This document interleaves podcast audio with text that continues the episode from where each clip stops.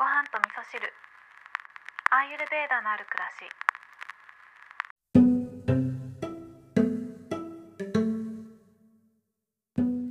こんにちは。アーユルベーダアドバイザーの土井京子です。今日は果物のお話をしたいと思うんですけどと果物ってね体に滋養を与えてくれる食べ物としてアーユルベーダでもとてもおすすめされてるものなんですけれども先日私は両親に実家にさくらんぼを送りました。でえっとね何種類かさあのいろんなブランドのものが入ってる食べ比べセットだったんですけどすごい喜んでもらえてで来月はメロンが届くように予約をしたんですね。で、えーと、私が両親に果物を送ってる理由なんですけど、えーと、私の父がですね数年前に大腸がんになってで手術をしてでそれからあの回復に向かってるんですけれども、えーと父が言うにはそのがんになってから果物が異常に美味しく感じるようになったって言ってたんですね。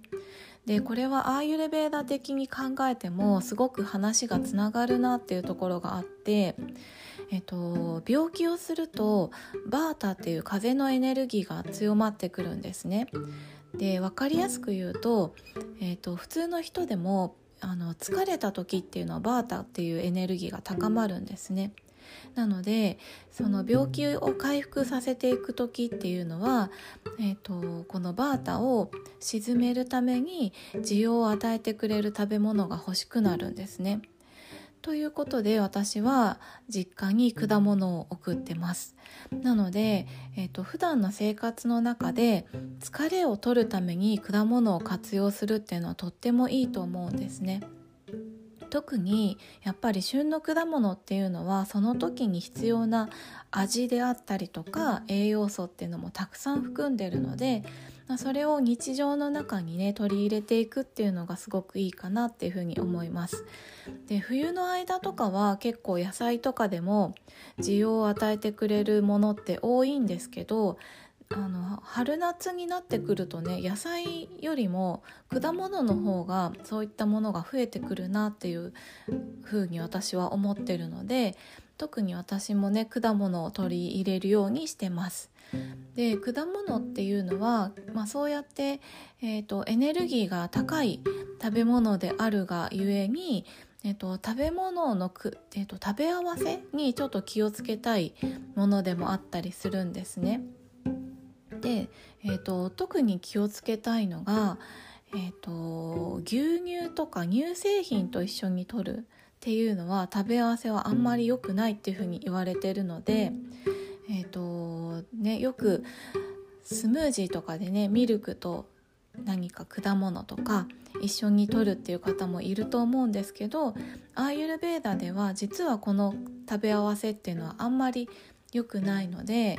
えーと、単品で食べるっていう方が消化にはいいですね。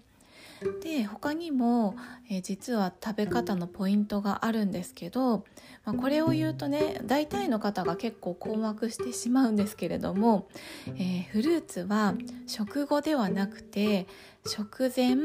の、まあ、30分以上前に食べる方が、えー、消化にはいいっていうふうに言われてます。